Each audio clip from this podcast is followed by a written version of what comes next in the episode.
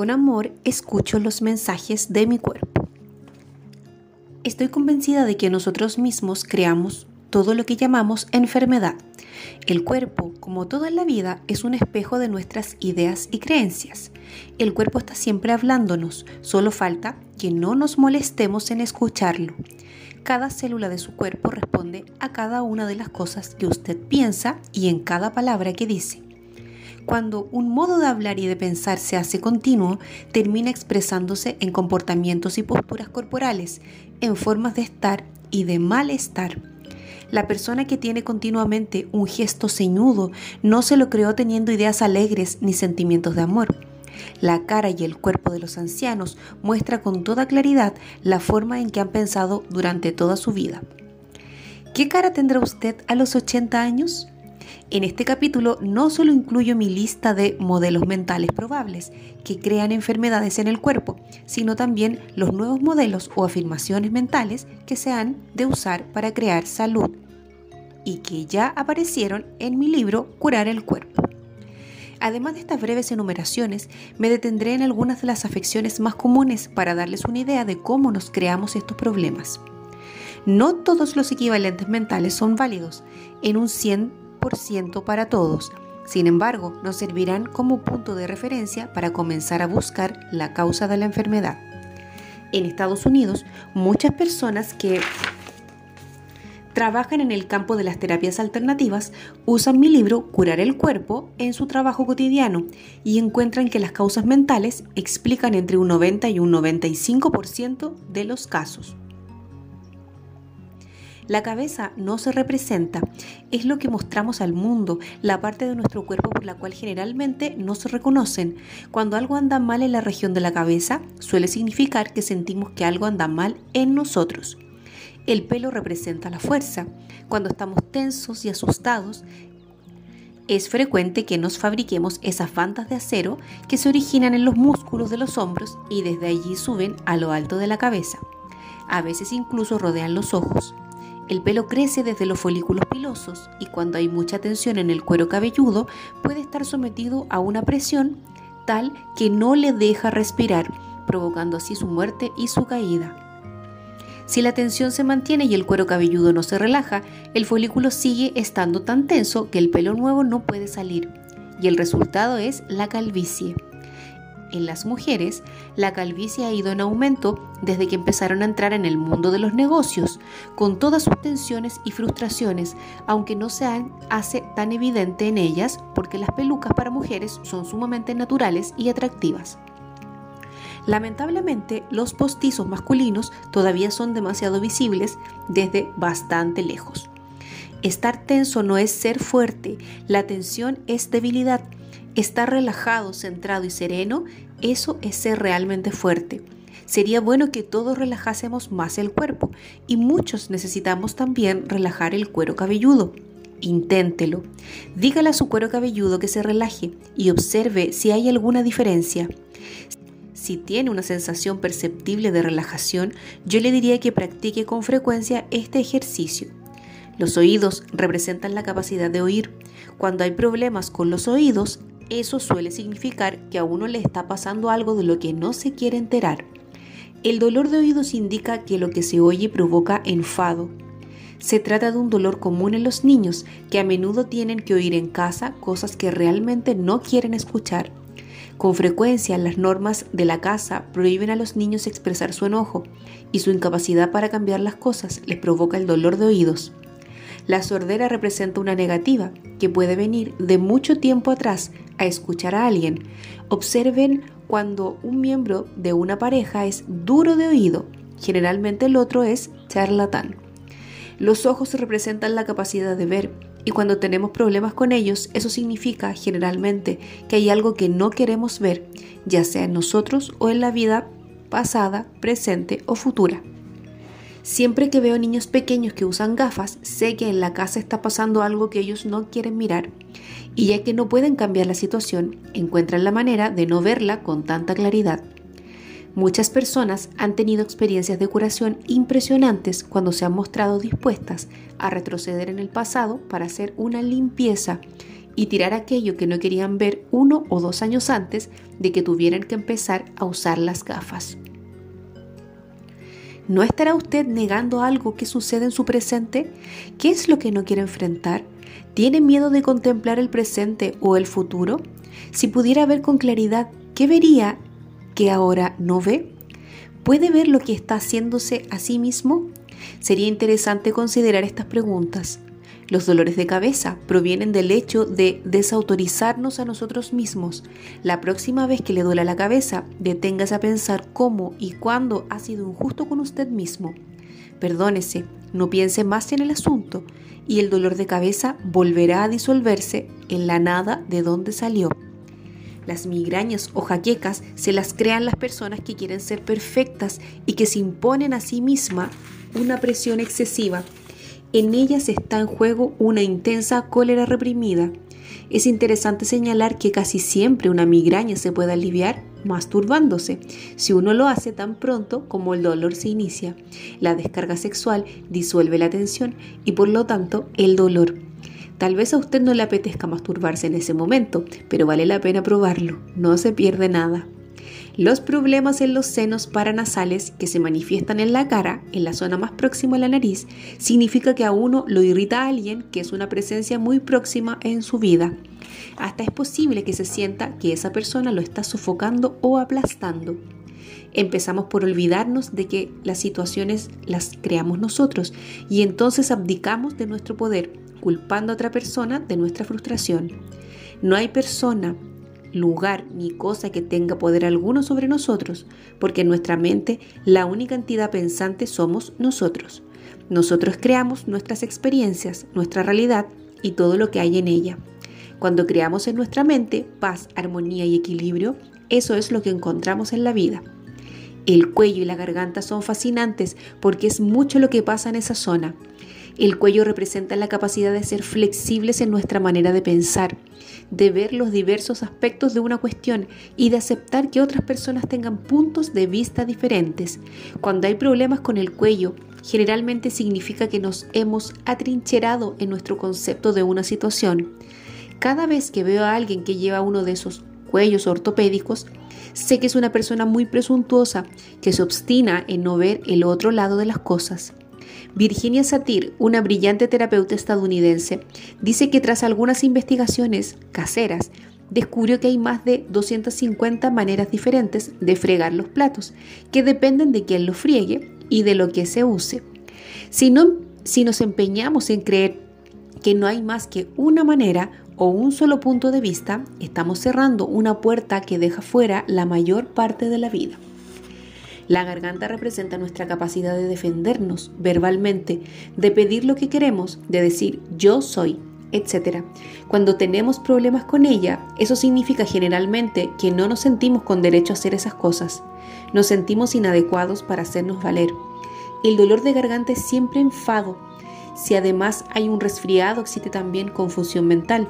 La laringitis significa generalmente que uno está tan enojado que no puede hablar. La garganta representa también el fluir de la creatividad en nuestro cuerpo. Es el lugar del cuerpo donde expresamos nuestra creatividad y cuando la frustramos y la sofocamos, es frecuente que tengamos problemas de garganta. Todos sabemos cuántas personas hay que viven toda su vida para los demás sin hacer jamás lo que quieren. Siempre están complaciendo a madres, padres, cónyuges, amantes o jefes.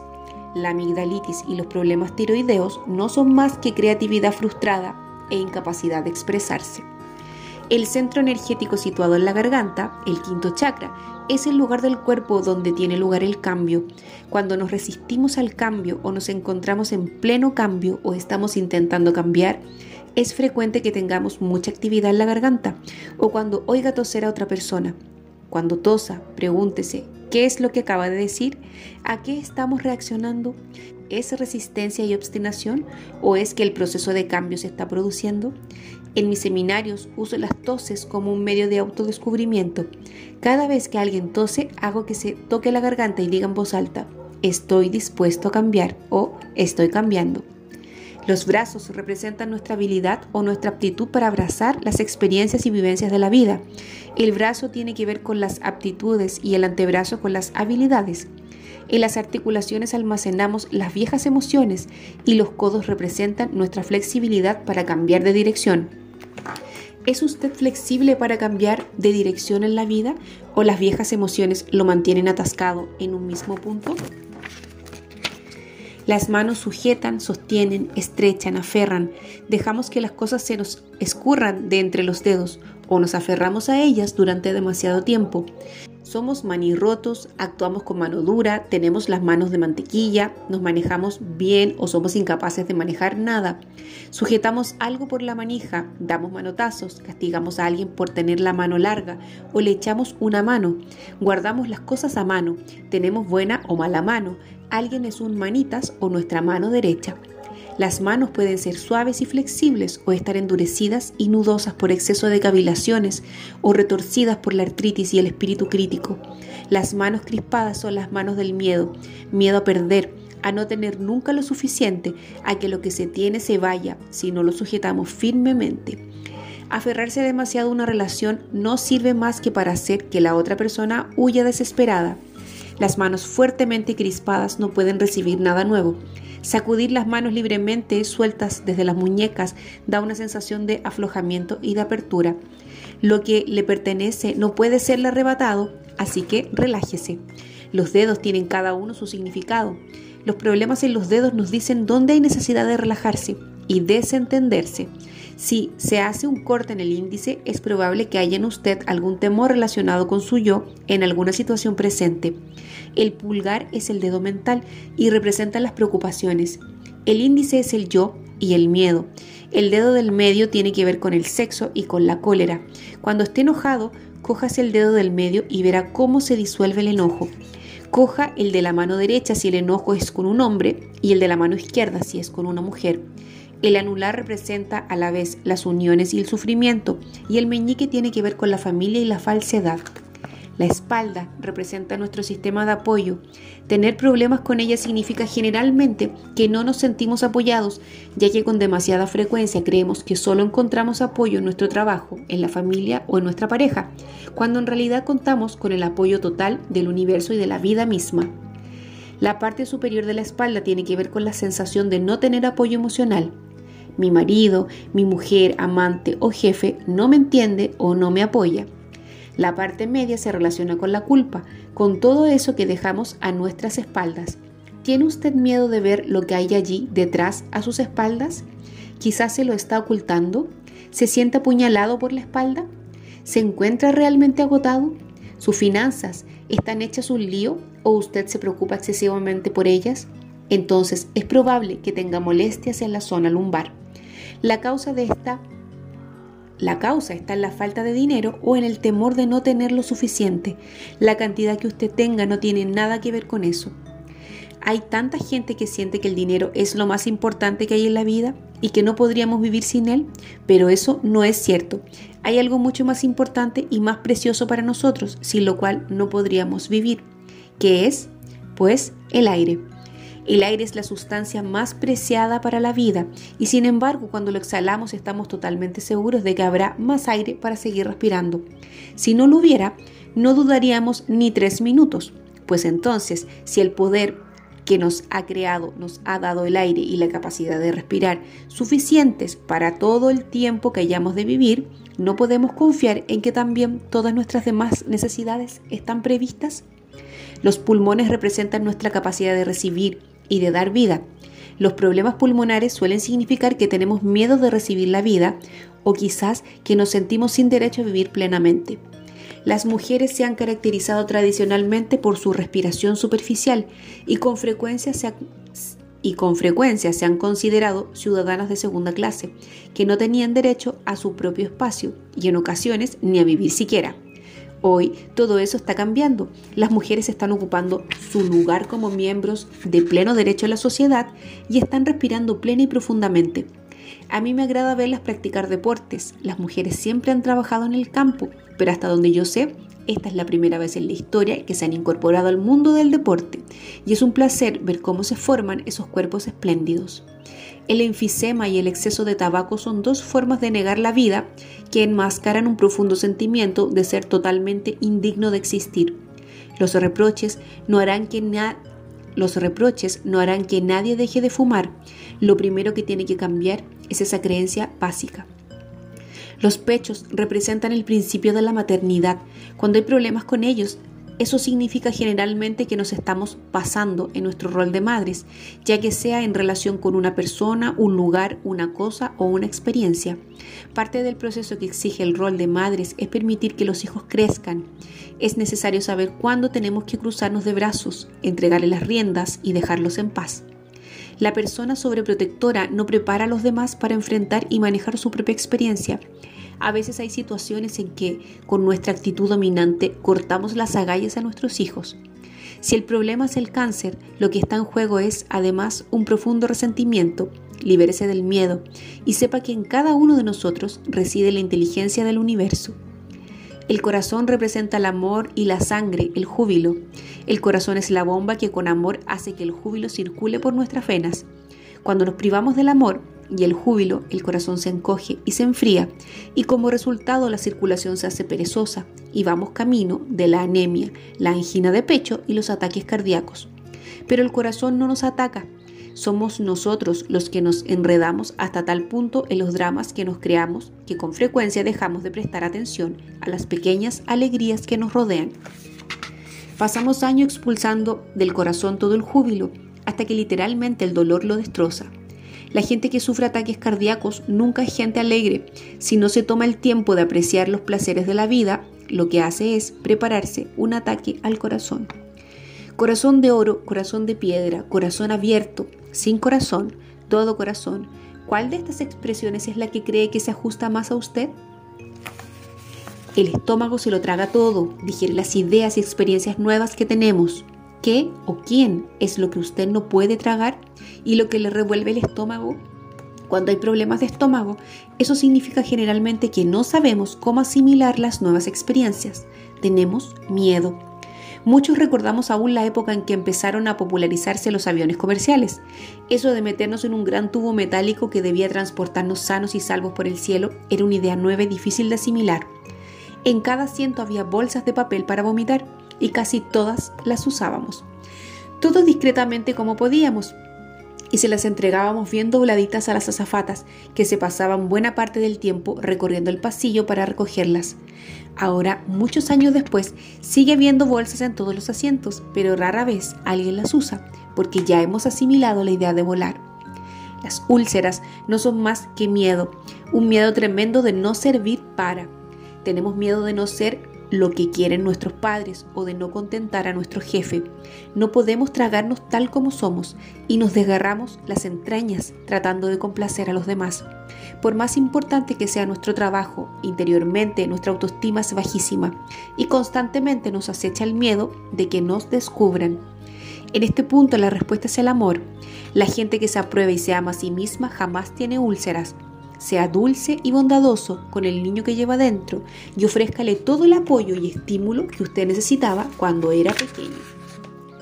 Los genitales representan lo que hay de más femenino en una mujer, su feminidad, o lo que hay de más masculino en un hombre, su masculinidad, nuestro principio femenino o nuestro principio masculino. Cuando no nos sentimos cómodos con nuestra condición de hombre o mujer, cuando rechazamos nuestra sexualidad, cuando nos aceptamos cuando no aceptamos nuestro cuerpo por sucio o pecaminoso, es frecuente que tengamos problemas en la zona genital. Rara vez me sucede encontrarme con una persona que haya sido criado en una casa en donde se llamara a los genitales y a sus funciones por su verdadero nombre. Todos crecimos rodeados de eufemismos. ¿Recuerda los que usaban en su casa? Puede haber sido tan leves como ahí abajo, pero también pueden haber sido términos que le hacían sentir que sus genitales eran sucios y repugnantes. Sí, todos hemos crecido creyendo que entre las piernas teníamos algo que no estaba del todo bien. En este sentido, la revolución sexual que estalló hace unos años fue algo positivo. Decidimos apartarnos de la hipocresía victoriana y de pronto estaba bien tener varias parejas y tanto las mujeres como los hombres podíamos tener aventuras de una sola noche. Los intercambios conyugales se hicieron más abiertos y muchos empezamos a disfrutar de una manera nueva y diferente del placer y de la libertad del cuerpo. Sin embargo, pocos pensamos en encararnos con lo que Rosa Lamont, fundadora del Instituto de Comunicación consigo mismo, llama el Dios de mamá. Sea lo que fuere lo que su madre le enseñó sobre Dios cuando usted tenía tres años, eso sigue estando en usted en un nivel subconsciente, a menos que conscientemente haya estado trabajando para liberarse de ello. ¿Era un Dios colérico y vengador? ¿Qué opinión tenían sobre los asuntos sexuales? Si todavía seguimos andando por el mundo con aquellos primeros sentimientos de culpa por nuestra sexualidad o nuestro cuerpo, seguramente iremos en busca de castigos. Los problemas anales y de vejiga, la vaginitis y las afecciones del pene y de la próstata pertenecen todos a la misma dimensión y provienen de falsas creencias referentes al cuerpo y a la corrección y a la propiedad de sus funciones. Cada uno de nuestros órganos es una magnífica expresión de la vida. Si no se nos ocurre pensar que los ojos o el hígado sean sucios o pecaminosos, ¿por qué hemos de pensar que nuestros genitales lo son? El ano es tan hermoso como el oído. Sin él no tendríamos manera de deshacernos de lo que el cuerpo ya no necesita y muy pronto nos moriríamos. Cada parte y cada función de nuestro cuerpo es perfecta y normal, natural y hermosa. A mis clientes con problemas sexuales les digo que empiecen a relacionarse con órganos como el recto, el pene o la vagina con un sentimiento de amor, apreciando sus funciones, su belleza. Y si usted comienza a ponerse tenso o a encolerizarse al leer esto, pregúntese por qué. ¿Quién le dijo que negase una parte cualquiera de su cuerpo? Dios, ¿no? Ciertamente. Nuestros órganos sexuales fueron creados no solo para reproducirnos, sino también para darnos placer. Negar esto es crear sufrimiento y castigo. La sexualidad no solo está bien, es algo glorioso, maravilloso. Es normal que usemos nuestros órganos sexuales, como lo es que respiremos o que comamos. Por un momento, intente visualizar la vastedad del universo. Es algo que excede nuestra comprensión. Ni siquiera los científicos más importantes, con los equipos más avanzados, pueden llegar a medir su tamaño. Dentro de este universo hay muchísimas galaxias. En una de las galaxias más pequeñas, en un rincón apartado, hay un sol muy de segundo orden, alrededor del cual giran unos cuantos granos de arena. Uno de ellos es el planeta Tierra a mí se me hace difícil creer que la vasta, increíble inteligencia que creó la totalidad de este universo no sea más que un anciano sentado sobre una nube por encima de la Tierra y que esté vigilando mis órganos sexuales. Y sin embargo, cuando éramos niños, a muchos nos enseñaron este concepto. Es vital que nos liberemos de esas ideas tontas y pasadas de moda, que no nos sirven de apoyo ni nos alimentan. Yo siento con todas mis fuerzas la necesidad de creer que Dios está con nosotros y no contra nosotros.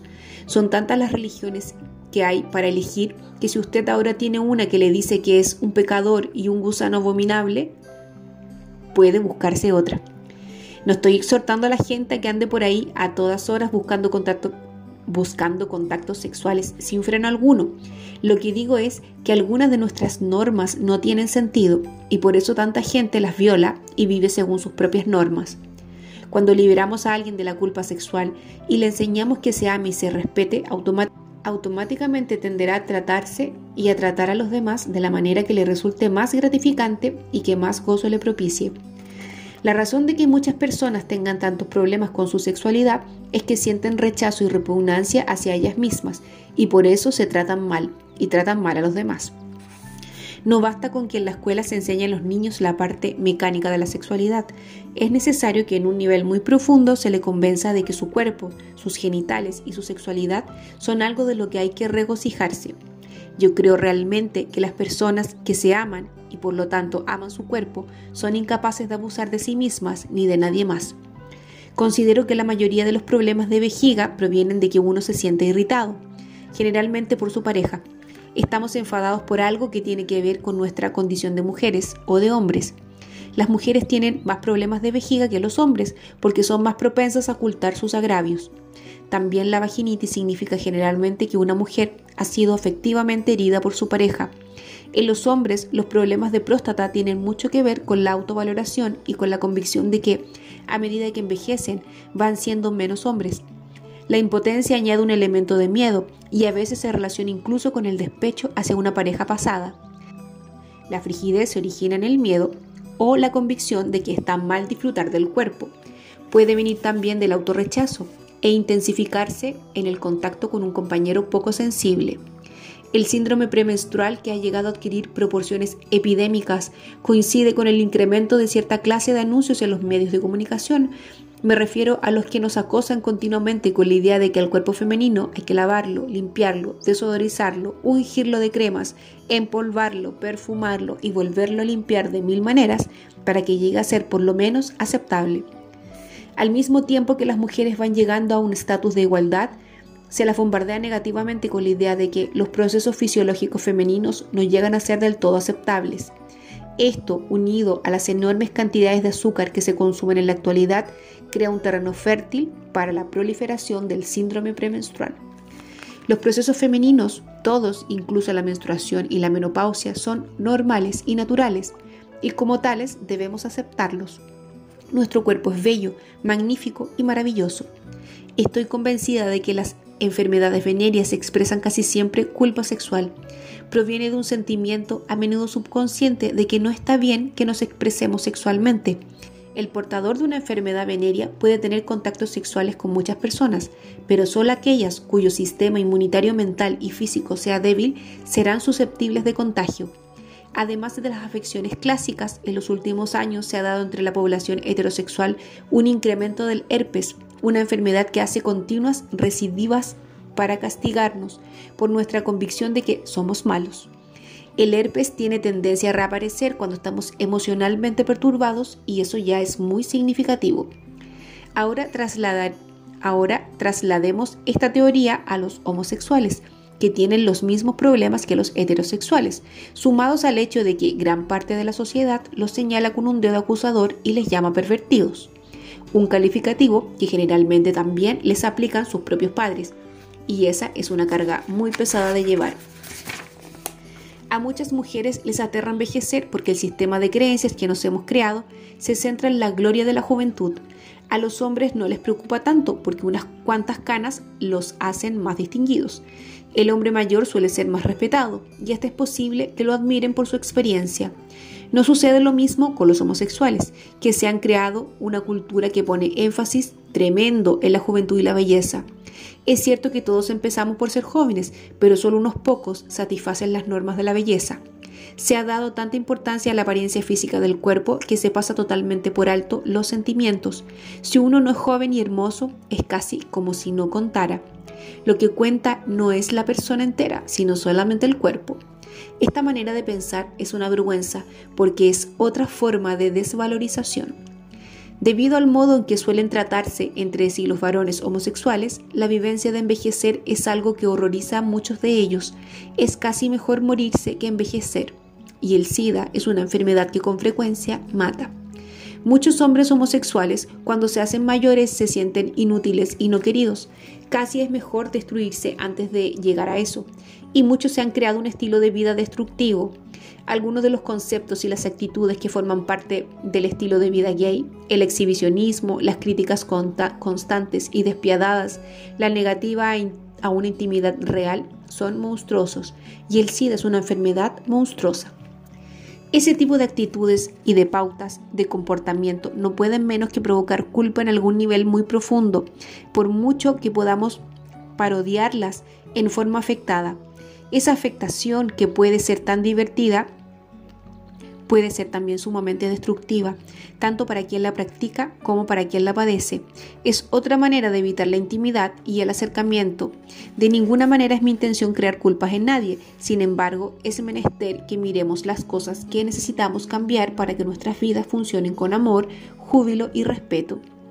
Hace 50 años casi todos los hombres homosexuales se mantenían en la sombra, pero en la actualidad disponen de núcleos sociales donde pueden manifestarse, al menos relativamente. Yo creo que es lamentable que gran parte de lo que han creado sea causa de tanto dolor para sus propios hermanos homosexuales, aunque con frecuencia es deplorable la forma en que los hombres normales tratan a los gays, la forma en que muchos gays tratan a los de su misma condición es trágica. Tradicionalmente, los hombres han tenido siempre más parejas sexuales que las mujeres, y naturalmente entre hombres habrá muchos más contactos sexuales. No creo que haya nada de malo en eso hay sitios previstos para satisfacer esta necesidad y me parece bien, a menos que estemos dando nuestra sexualidad un uso equivocado. A algunos hombres les gusta tener muchas parejas para satisfacer su profunda necesidad de autoestima, más bien que por el placer que deriva de ello. No creo que haya nada de malo en tener varias parejas y tampoco censuro el uso ocasional del alcohol. Sin embargo, Todas las noches terminamos sin sentido y si necesitamos varias parejas por día, nada más que para estar seguros de nuestro valor, entonces hay algo en nosotros que no anda bien y es preciso que hagamos algunos cambios mentales. Ha llegado el momento de la búsqueda del ser en su totalidad, el momento de la sanación y no de la condenación. Debemos superar las limitaciones del pasado. Todos somos parte de la divinidad, todos somos magníficas expresiones de la vida. Exijamos esto ahora. El colon representa nuestra capacidad de soltar y liberar aquello que ya no necesitamos para adaptarse al ritmo perfecto del fluir de la vida. El cuerpo necesita un equilibrio entre ingesta, asimilación y eliminación, y lo único que bloquea la eliminación de lo viejo son nuestros miedos. Aunque las personas estreñidas no sean realmente mezquinas, generalmente no confían en que siempre vaya a haber lo suficiente. Se aferran a relaciones antiguas que las hacen sufrir, no se animan a deshacerse de prendas que guardan desde hace años en el armario por temor a necesitarlas algún día permanecen en un trabajo que las limita o no se permiten jamás ningún placer porque tienen que ahorrar para cuando vengan días malos. ¿Acaso revolvemos la basura de anoche para encontrar la comida de hoy? Aprendamos a confiar en que el proceso de la vida nos traerá siempre lo que necesitemos. En la vida, las piernas son lo que nos lleva hacia adelante. Los problemas en las piernas suelen indicar un miedo a avanzar o una renuncia a seguir andando con cierta dirección corremos, nos arrastramos, andamos como pisando huevos, se nos aflojan las rodillas, somos patituertos o patizambos y nos quedamos patitiesos. Y además tenemos los muslos enormes, coléricamente engrosados por la celulitis, llenos de resentimientos infantiles. Con frecuencia no querer hacer algo produce algún problema menor en las piernas. Las venas varicosas significan que nos mantenemos en un trabajo o en otro lugar que no se enferma, las venas pierden su capacidad de transportar alegría. Pregúntese si está marchando en la dirección en que quiere ir. Las rodillas, como el cuello, se relacionan con la flexibilidad, solo que ellas hablan de inclinarse y de ser orgulloso, del yo y de la obstinación. Con frecuencia cuando avanzamos nos da miedo inclinarnos y nos ponemos tiesos, y eso vuelve rígidas las articulaciones. Queremos avanzar, pero no cambiar nuestra manera de ser. Por eso las rodillas tardan tanto en curarse, porque está en juego nuestro yo, el tobillo también es una articulación, pero si se daña puede curarse con bastante rapidez. Las rodillas tardan porque en ellas está en juego nuestro orgullo y nuestra autojustificación. La próxima vez que tenga algún problema en la rodilla, pregúntese de qué está justificándose, ante qué está negándose a inclinarse. Renuncia a su obstinación y aflójese. La vida es fluencia y movimiento, y para estar cómodos debemos ser flexibles y fluir con ella. Un sauce se dobla y se mece y ondula con el viento, y siempre lleno de gracia y en armonía con la vida. Los pies tienen que ver con nuestro entendimiento, con la forma en que nos entendemos y en que entendemos la vida, tanto el pasado como el presente y el futuro. A muchos ancianos les cuesta caminar, su entendimiento se ha vuelto parcial y retorcido, y con frecuencia sienten que no tienen a dónde ir. Los niños pequeños se mueven con pies alegres y danzarines. Los ancianos suelen arrastrarlos como si se negaran a moverse. La piel representa nuestra individualidad. Los problemas dérmicos suelen significar que de algún modo la sentimos amenazada. Tememos que otros tengan poder sobre nosotros. Nos sentimos despellejados vivos. Le arrancamos a alguien la piel a tiras tenemos afinidades o rechazos de piel. Decimos que un niño de la piel, de Barrabás, andamos con los nervios a flor de piel. Una de las maneras más rápidas de curar los problemas de piel es nutrirse uno a sí mismo repitiendo mentalmente varios centenares de veces por día me apruebo. Así recuperamos nuestro propio poder. Los accidentes no son accidentes. Como todos los demás que hay en nuestra vida, nosotros los creamos. No se trata de que nos digamos que queremos tener un accidente, sino de que nuestros modelos mentales pueden atraer hacia nosotros un accidente. Parece que algunas personas fueran propensas a los accidentes, en tanto que otras andan por la vida sin hacerse jamás un rasguño. Los accidentes son expresiones de cólera que indican una acumulación de frustraciones en alguien que no se siente libre para expresarse o para hacerse valer. Indican también rebelión contra la autoridad. Nos enfurecemos tanto que queremos golpear a alguien y en cambio los golpeados somos nosotros. Cuando nos enojamos con nosotros mismos, cuando nos sentimos culpables, cuando tenemos la necesidad de castigarnos. Un accidente es una forma estupenda de conseguirlo. Puede que no resulte difícil creerlo, pero los accidentes los provocamos nosotros. No somos víctimas desvalidas de un capricho del destino.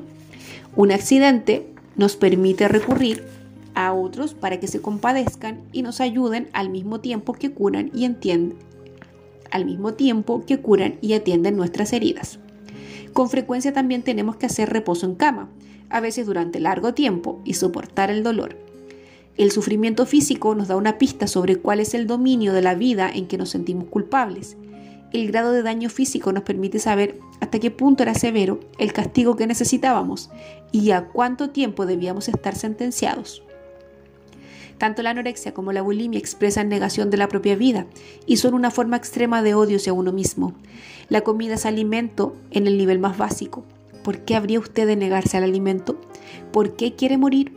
¿Qué pasa en su vida? Que sea tan terrible como para que quiera abandonarla. Cuando se odia a sí mismo, en realidad odia una idea que tiene de sí mismo y las ideas se pueden cambiar.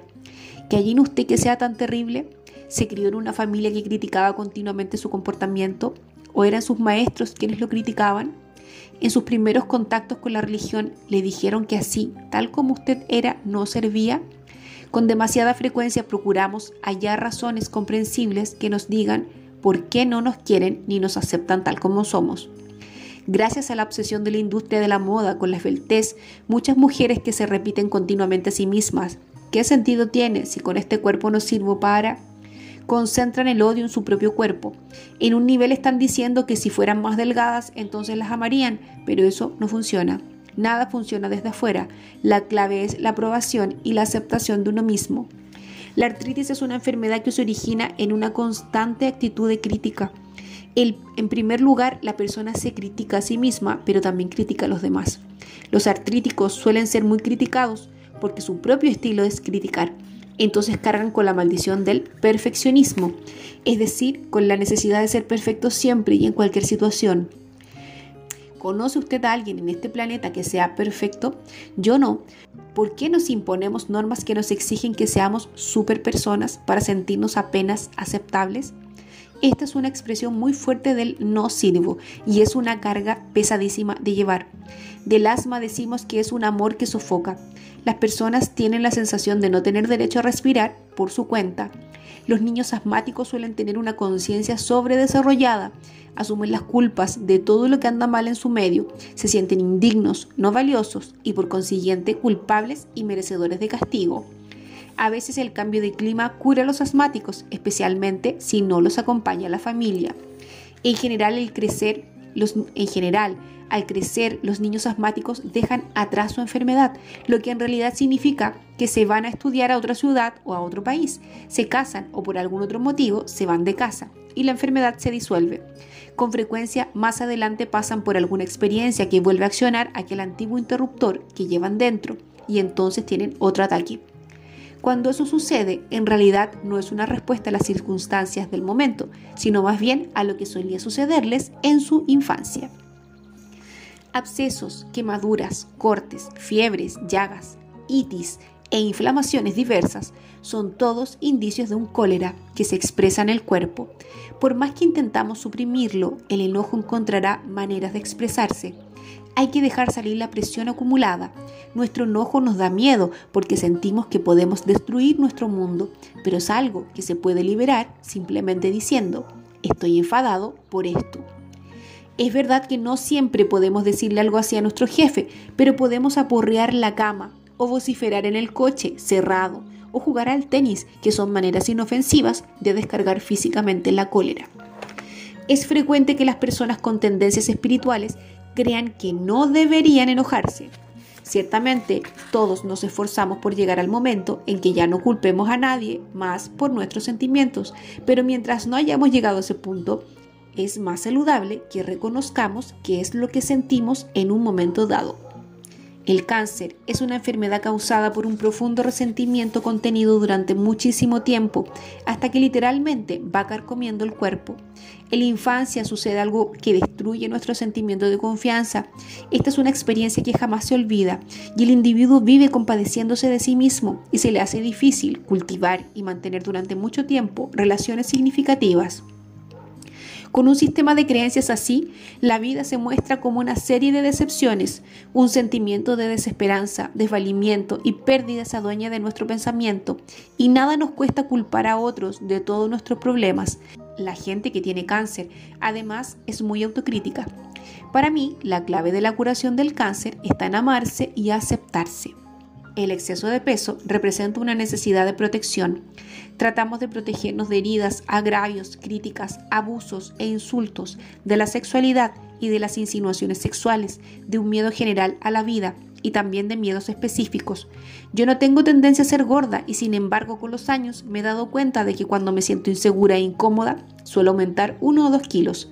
Cuando la amenaza desaparece, el exceso de peso se va también, sin que yo haya hecho nada por eliminarlo. Luchar contra la obesidad es perder tiempo y energía. Las dietas no funcionan porque tan pronto como se les interrumpe, el peso vuelve a aumentar. Amarse y aprobarse, confiar en el proceso de la vida y depositar su seguridad interna en el conocimiento del poder de su propia mente son los elementos básicos de la mejor dieta que conozco. Póngase a dieta de pensamientos negativos y el problema del peso se resolverá solo. Demasiados padres y madres piensan que cualquier problema que tengan sus hijos se soluciona atiborrándolos de comida. Estos niños, cuando crecen, cada vez que tienen un problema se quedan hipnotizados ante el frigorífico abierto, diciéndose, no sé bien qué es lo que quiero. Para mí, cualquier clase de dolor es una indicación de culpa. La culpa siempre busca el castigo y el castigo crea dolor.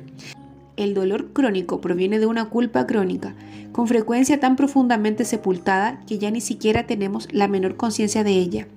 El sentimiento de culpa es una emoción totalmente inútil que jamás hace que nadie se sienta mejor ni modifica para nada una situación. Su sentencia ya se ha cumplido, de manera que déjese salir de prisión. Perdonar no es más que soltar, dejar partir. Las embolias las provocan coágulos de sangre, una congestión en el torrente sanguíneo que al llegar al cerebro intenta interrumpir el aprovisionamiento de sangre en una zona cerebral. El cerebro es el ordenador del cuerpo, la sangre es júbilo, las venas y las arterias son canales por donde circula esa alegría. Todo funciona bajo la ley y la acción del amor. Hay amor en cada chispa de inteligencia que brilla en el universo.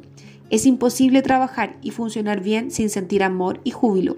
El pensamiento negativo produce atascos en el cerebro, así no queda margen para que el amor y el júbilo fluyan libre y abiertamente. La risa solo puede influir de un modo natural, y lo mismo pasa con el amor y el júbilo. La vida no es osca y ceñuda, a menos que nosotros la hagamos así, a menos que decidamos verla así. Podemos encontrar un desastre total en una mínima molestia y un pequeño motivo de júbilo en la mayoría de las tragedias. De nosotros depende. A veces intentamos obligar a la vida a que vaya en cierta dirección que no es la adecuada para nosotros. A veces nos creamos ataques para obligarnos a tomar una dirección totalmente diferente y reevaluar nuestro estilo de vida.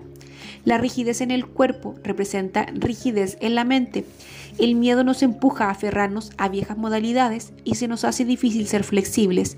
Si creemos que no hay más que una manera de hacer algo, no será raro que nos volvamos rígidos. Siempre se puede encontrar otra manera de hacer las cosas. Recuerda que hubo alguien que enumeró 256 maneras distintas de fregar los platos. Fíjese en qué lugar del cuerpo se produce la rigidez. Búsquelo en la lista de patrones mentales y allí verá en qué lugar mental se está volviendo inflexible y rígido. A la cirugía le corresponde su lugar es buena para curar huesos rotos y remediar accidentes, y para estados que ya no se pueden solucionar de otro modo. En estas condiciones puede ser más fácil operarse y concentrar todo el trabajo curativo en conseguir que la afección no vuelva a repetirse. Abundan cada día más los profesionales médicos que están verdaderamente consagrados a ayudar a la humanidad. Cada vez más médicos se vuelven hacia las orientaciones holísticas que buscan curar a la persona como totalidad y sin embargo la mayoría de ellos no trabaja con la causa de ninguna enfermedad, se, limitan a tratar los síntomas, los efectos. Y esto lo hacen de dos maneras, envenenando o mutilando. Si acude usted a un cirujano, generalmente le recomendará que se opere. Sin embargo, si la decisión quirúrgica ya está tomada, prepárese para la experiencia de tal manera que transcurra con las menores complicaciones posibles y que usted se cure tan rápido como sea posible. Pídele al cirujano y a su equipo que colaboren con usted en este aspecto. Con frecuencia en el quirófano los cirujanos y sus ayudantes no se dan cuenta de que, aunque el paciente esté inconsciente, en un nivel subconsciente sigue oyendo y entendiendo todo lo que se dice. Sé de una mujer miembro del movimiento de la nueva era que necesitó una operación de emergencia y antes de someterse a ella habló con el cirujano y el anestesista para pedirles que por favor pusieran música suave para la operación y que continuamente le hablaran y se expresaran entre ellos con afirmaciones positivas. Lo mismo le pidió a la enfermera en la sala de recuperación. La operación transcurrió sin dificultades y la recuperación fue rápida y agradable. A mis clientes siempre les sugiero que se formulen afirmaciones como, cada mano que me toca en el hospital es una mano dotada del poder de curar y que no expresa otra cosa que amor. La operación se realiza fácil y rápidamente, con un resultado perfecto. También puede decir, me siento perfectamente cómodo durante todo el tiempo. Después de la operación, procure escuchar a menudo música suave y agradable y dígase para sí, estoy curándome rápida, fácil y perfectamente y cada día me siento mejor. Si puede, grábese un cassette con una serie de afirmaciones positivas, llévese un grabador al hospital y escuche una y otra vez la grabación mientras descansa y se recupera. Atienda las sensaciones, no al dolor. Imagínese que el amor fluye de su corazón, desciende por los brazos, llega a las manos. Póngase las manos en la parte que está curándose y dígale que la ama y que está ayudándole a que se ponga bien. Cualquier hinchazón del cuerpo representa atascos y estancamientos en el estado emocional. Nosotros mismos nos creamos situaciones en que nos hieren y nos aferramos luego a su recuerdo. Con frecuencia las hinchazones representan lágrimas contenidas que sentimos como algo enquistado o provienen de culpar a otros por nuestras propias limitaciones. Renuncia al pasado, deje lo que se vaya y recupere su propio poder. Deje de estar pendiente de lo que no quiere y use su mente para crear lo que sí quiere. Déjese llevar por la marea de la vida. Los tumores son falsos crecimientos. Si a una ostra le entra un granito de arena, para protegerse lo rodea de un revestimiento duro y brillante. Somos nosotros quienes lo llamamos perla y lo consideramos hermoso. Si nos encarnizamos con una vieja herida, la cultivamos y no la dejamos cicatrizar, con el tiempo se convertirá en un tumor. Es como pasar una vieja película y creo que la razón de que las mujeres tengan tantos tumores en el útero es que se centran en un golpe emocional que ha afectado a su femenino y lo cultivan. Es lo que yo llamo el síndrome de él me ha dañado. El hecho de que una relación se acabe no significa que nada ande mal en mí ni disminuye mi valor intrínseco. Lo que importa no es lo que sucede, sino cómo reaccionamos ante ello.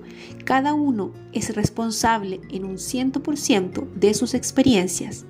¿Qué creencias sobre usted mismo necesita cambiar para traer a su ámbito vital formas de comportamiento de expresar más amor? En la infinidad de la vida donde estoy, todo es perfecto, completo y entero. Reconozco que mi cuerpo es un buen amigo. Cada una de sus células contiene la inteligencia divina. Yo escucho lo que me dice y sé que su consejo es válido. Estoy siempre a salvo, bajo la guía y la protección divina. Y elijo vivir en salud y ser libre. Todo está bien en mi mundo.